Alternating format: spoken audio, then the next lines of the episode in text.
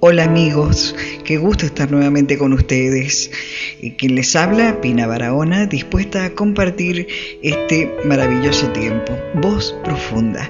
La idea de esta entrega es que podamos sumergirnos en la palabra de Dios en busca de la verdad, esa verdad que tocará y edificará nuestras vidas. Bueno, les saluda también quien me acompaña. Hola a todos, muchas bendiciones. Mi nombre es Joshua, eh, feliz de compartir este cuarto episodio de esta primera temporada de Obra Profunda y bueno, feliz por todo esto. Claro que sí, nos lo hacemos con gran gusto. Y esta vez vamos a mirar el Evangelio de Juan, capítulo 11, del 1 al 44 habla de la resurrección de Lázaro y cuenta que el maestro estaba con sus discípulos en otra ciudad y las hermanas de Lázaro envían a avisarle al maestro que su hermano había enfermado. Entonces le dice Jesús a los discípulos, esta enfermedad no es para muerte, sino para glorificar a Dios y que el Hijo de Dios sea glorificado por medio de esta prueba toda una revelación. Ahora, los discípulos no tenían mucho inconveniente en seguir al maestro y escuchar al maestro, pero sí no alcanzaban a entender del todo la palabra del Hijo de Dios. Es decir, no tenían problemas con la humanidad de Jesús, pero sí con su lado divino, con la divinidad de Jesús cuando Él les hablaba de parte de Dios. Por lo tanto, también hacen una objeción cuando Jesús dice en un momento determinado, vamos a volver a Judea, y ellos se oponen y le dicen, maestro, con el sentido común. Dice, ¿cómo vamos a volver eh, donde a ti te apedrearon y, estuviste en peligro, vamos a volver por ahí. Jesús tiene que volver a dar una enseñanza para explicarle que él veía mucho más allá de lo que ellos veían, incluso las cosas que iban a acontecer todas las conocía el Señor, porque si bien vino como hombre y se hizo hombre, era el Hijo de Dios.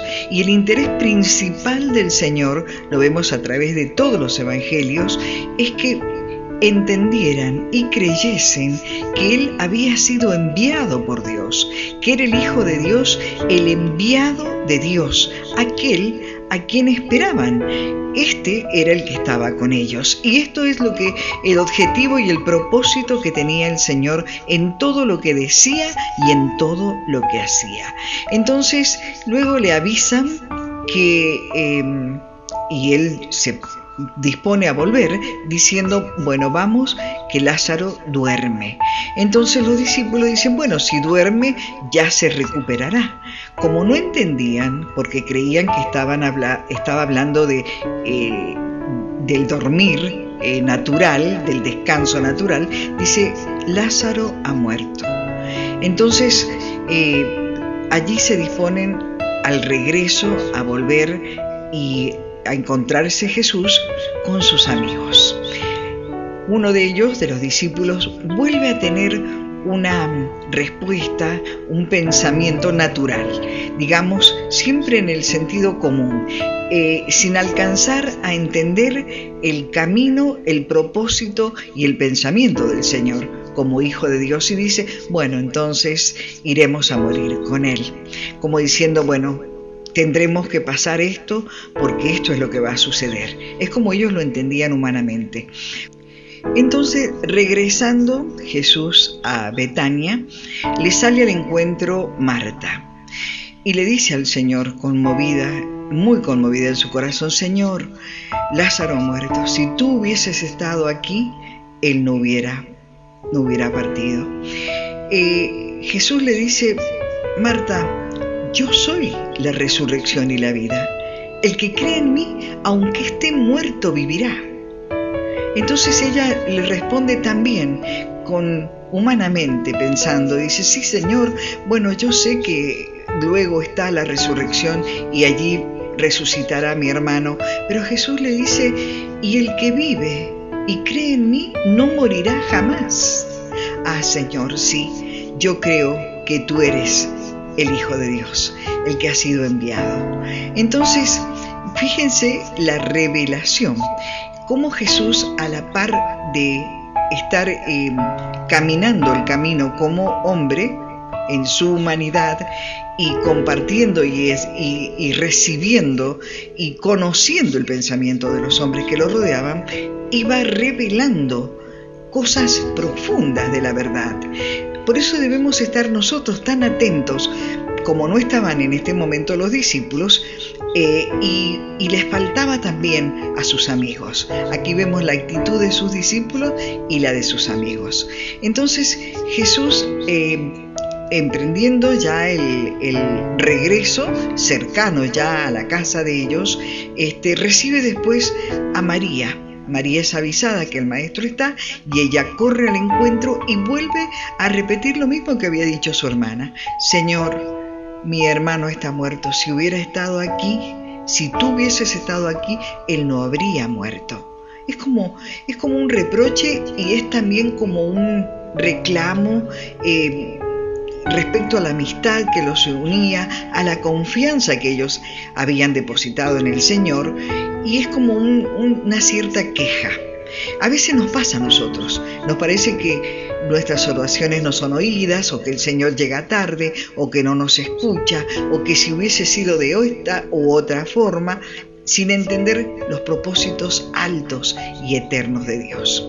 Entonces, Jesús se compunge en su corazón, se turba, porque también ve cómo lloraban desconsoladamente aquellos que rodeaban a, María, que habían ido para acompañarle, y allí en eso uno piensa por qué. Eh, el Señor se registra esto de sus sentimientos, de sus emociones, y vemos también que se cumple algo acá, porque la contradicción es una cosa de las eh, más mm, dolorosas que uno recibe como ser humano cuando es contradecido en esto, en aquello, en el otro, como que es un camino infructuoso para seguir, ya sea en la amistad, en la familia, en las relaciones.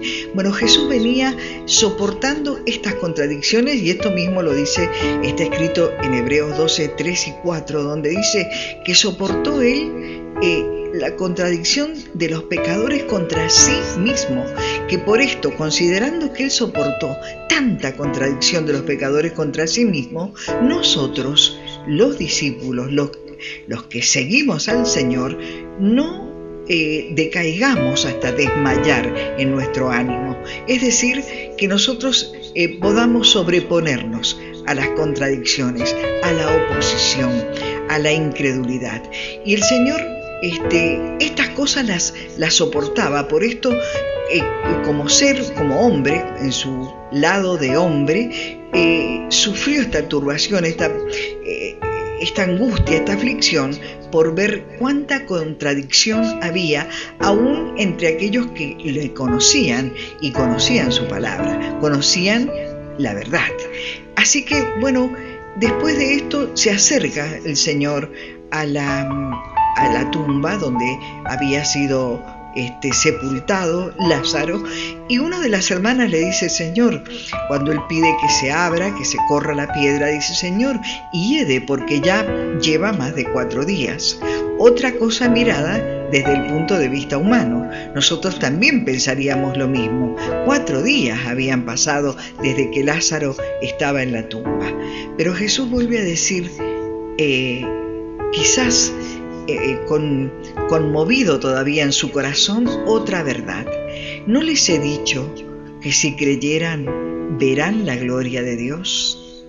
Es decir, para ver la gloria de Dios no podemos pensar y mirar las situaciones de nuestra realidad o de nuestra, eh, las cosas comunes de la vida, mirarla desde el punto de vista nuestro, desde el punto de vista humano. Tenemos que aprender a mirar desde el punto de vista de Dios.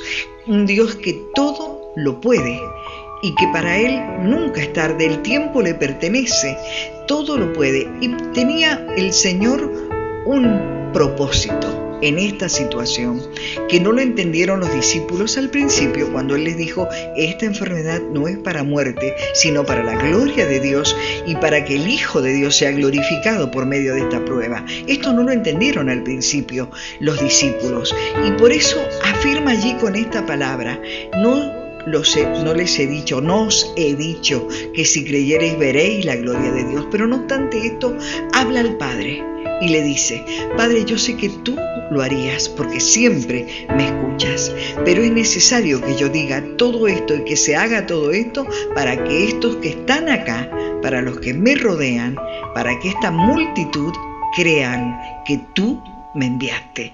Este fue siempre el propósito del Señor. Vamos a hallar en el Evangelio que siempre dicen todos los Evangelios, dice, lo que hago, lo hago porque mi Padre me ha mandado hacerlo, lo he visto hacer, lo he oído de mi Padre, mi Padre me envió, hago la voluntad de mi Padre. Siempre el Señor eh, no se dejó para sí nada, sino que glorificaba al Padre y obedecía al Padre en todo lo que decía y en todo lo que hacía.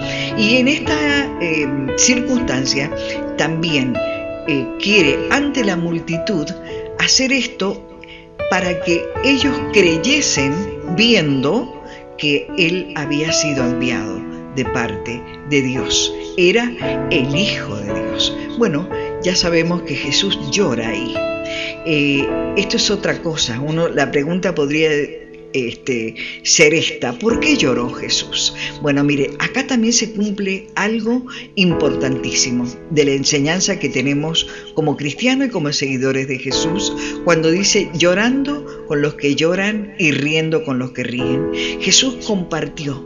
Era eh, eh, por eso cuando alguien dice no nos podemos involucrar es contrario al, al ejemplo y al testimonio de Jesús cuando estuvo entre los hombres. Y él dejó esta enseñanza, que con el que llora hay que llorar y con el que ríe hay que reír, hay que compartir, tener esta empatía y sí involucrarnos. Cuando se nos dice, no te podés involucrar con el sufrimiento, con el dolor, cuando se nos pide que compartamos la carga de unos con otros, cuando se nos dice que llevemos la carga de unos con otros, ¿cómo puede ser que allí nos involucre todo lo que somos y todo lo que tenemos. Es, este es el testimonio que nos deja Jesús. Jesús llora allí eh, involucrado con el sentimiento, con el dolor de la familia y el dolor de la incredulidad, porque la incredulidad produce dolor. Y Jesús sabía quiénes creían y quiénes no creían en Él. Entonces todo esto hace que Jesús eh, derrame sus lágrimas y muestre allí su angustia y su dolor, tanto que murmuran ahí cerca de Él, mira cómo le amaba. Entonces si pudo abrir los ojos de un ciego, ¿cómo no estuvo aquí para sanar a su amigo y que no muriera? Sin embargo, el milagro se produjo. Lo llamó a Lázaro con autoridad y Lázaro salió, libre de la muerte, libre de la tumba. Lázaro volvió a la vida. Bueno, el, testimonio lo conocemos y sabemos cómo transcurrieron después las circunstancias, cómo fueron los acontecimientos hasta que el Señor fue llevado a la cruz. Por supuesto, como decimos siempre, no fue que lo prendieron, lo sorprendieron para llevarlo, sino que venía a cumplir un propósito. Esto es lo que siempre les costó entender a aquellos que lo rodeaban, aún aquellos que vieron grandes milagros, señales y prodigios les costaba entender el propósito divino para el que había venido el Señor y que caminaba en ese propósito y se movía en ese propósito. ¿Qué es lo que hallamos de esta verdad profunda? Que la incredulidad eh, produce dolor y Jesús lo padeció. Y que la contradicción, permanente contradicción de aquellos que lo seguían incluso, que lo querían hacer desviar, no, no te vuelvas a Judea porque ya pasó esto, pasó aquello, oh Señor, si hubieras venido antes. Tantas contradicciones producen dolor. Y Él lo soportó todo, dice en Hebreo, repito, eh, capítulo 12, versículo 3 y 4, el que soportó la contradicción de los pecadores contra sí mismo, que consideremos nosotros siempre todo eso que tuvo que soportar para que nuestro ánimo no decaiga hasta desmayar. Bien, creo que hasta aquí, y ustedes pueden leerlo versículo a versículo y reconocer y examinarnos nosotros en esta hora, en este tiempo, que podamos eh, creer en el Señor porque vino a cumplir un propósito, el cual lo cumplió plenamente. Por eso dijo en la cruz, consumado es. Y no dudar frente a las circunstancias y no pensar siempre humanamente o como decimos con el sentido común, sino poder mirar con los ojos de la fe e interpretar el accionar de Dios y la obra de Dios en nuestras vidas según la mirada de Dios. Bueno, hasta aquí hemos llegado. Creo, Joshua, que esto que hemos estado mirando juntos y meditando, hemos podido compartirlo realmente muy profunda la palabra. Eh, cuando estábamos acá meditándolo junto con, con Vina, nos preguntamos, ¿quién nos ha contradecido al Señor? Eh, es hora de pensarlo eh, cuando Dios nos llama a cumplir nuestro propósito y no, no tener excusas. ¿no? Ahora, antes de terminar, vamos a recordar los dos versículos. Uno era Juan 11, del 1 al 44, que habla justamente de la resurrección de Lázaro bueno, y todo el contexto, toda la historia que Pina ha explicado al principio. Y el otro versículo era Hebreos 12. Hebreos 12, 3 y 4. 3 y 4. Y hacerle acordar a todos ustedes que tenemos nuestra programación en Anchor. Eh, es una aplicación que se puede bajar tanto por celular o por web.